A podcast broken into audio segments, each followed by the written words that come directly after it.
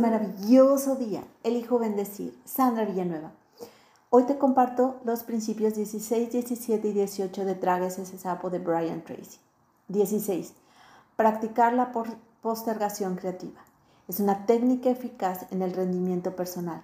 Puede cambiar la vida. La diferencia entre alto rendimiento y rendimiento pobre se determinan en gran medida por lo que se elige postergar.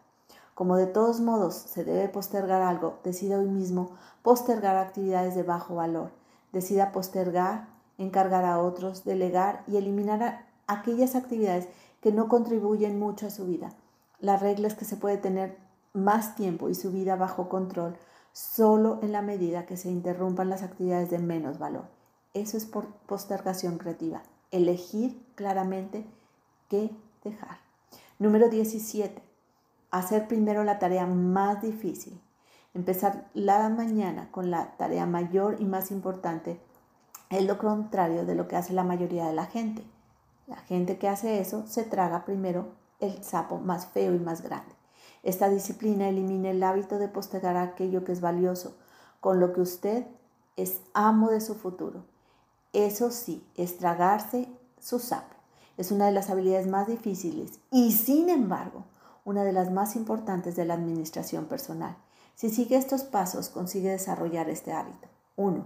Al término de la jornada laboral o en fin de semana, a una lista de todo lo que tenga que hacer al día siguiente. 2. Revisar la lista utilizando el método A, B, C, D, E, cambiando, combinando perdón, con la regla del 80-20. 3. Seleccionar la tarea A1, la más importante que tiene consecuencias potenciales más serias tanto si lo hace como si lo deja pendiente. 4. Reunir todo lo que necesita para empezar y terminar ese trabajo y déjelo preparado para comenzar a trabajar por la mañana. 5. Despejar completamente el lugar de trabajo para que a la mañana siguiente se tenga la tarea tan importante por hacer de forma sencilla como un gran sapo esperándole en su escritorio. 6 disciplinarse para levantarse, prepararse, sentarse y empezar su tarea más difícil sin interrupción y antes de hacer otra cosa. Siete y última, hacer esto todos los días hasta convertirlo en un hábito. Esto es disciplina. Literalmente duplicará su productividad en menos de un mes. 18 y última de hoy. Dividir la tarea. Una técnica que puede utilizar para dividir en pequeñas porciones una tarea grande es el método que se ha usado de los lonches de jamón para lograr hacer el trabajo. Con este método tiene así la tarea en detalle y luego se ocupa de un lonche a la vez, como cuando come un lonche. Psicológicamente les resultará más fácil completar un fragmento individual y pequeño de un gran proyecto que empezar por el trabajo de su totalidad. A menudo, una vez que ha empezado y ha completado una parte del trabajo, siente que solo queda pendiente un lonche. Hay que hacer un lonche a la vez porque solo se puede hacer uno y también solo puede comerse uno a la vez. Así que muy pronto atacará la tarea segmentada y la habrá terminado antes de que lo advierta. Otra técnica que puede utilizarse para no dejar de actuar es el llamado método de trabajo queso suizo.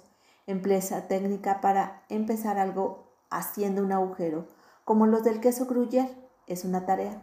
Emplee el método queso suizo cuando resuelva trabajar en una tarea larga y dedíquele un lapso específico de tiempo.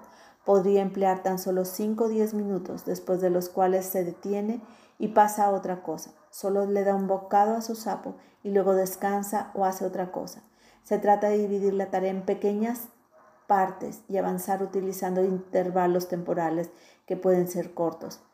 El poder de este método es semejante a lo de los lonches de jamón.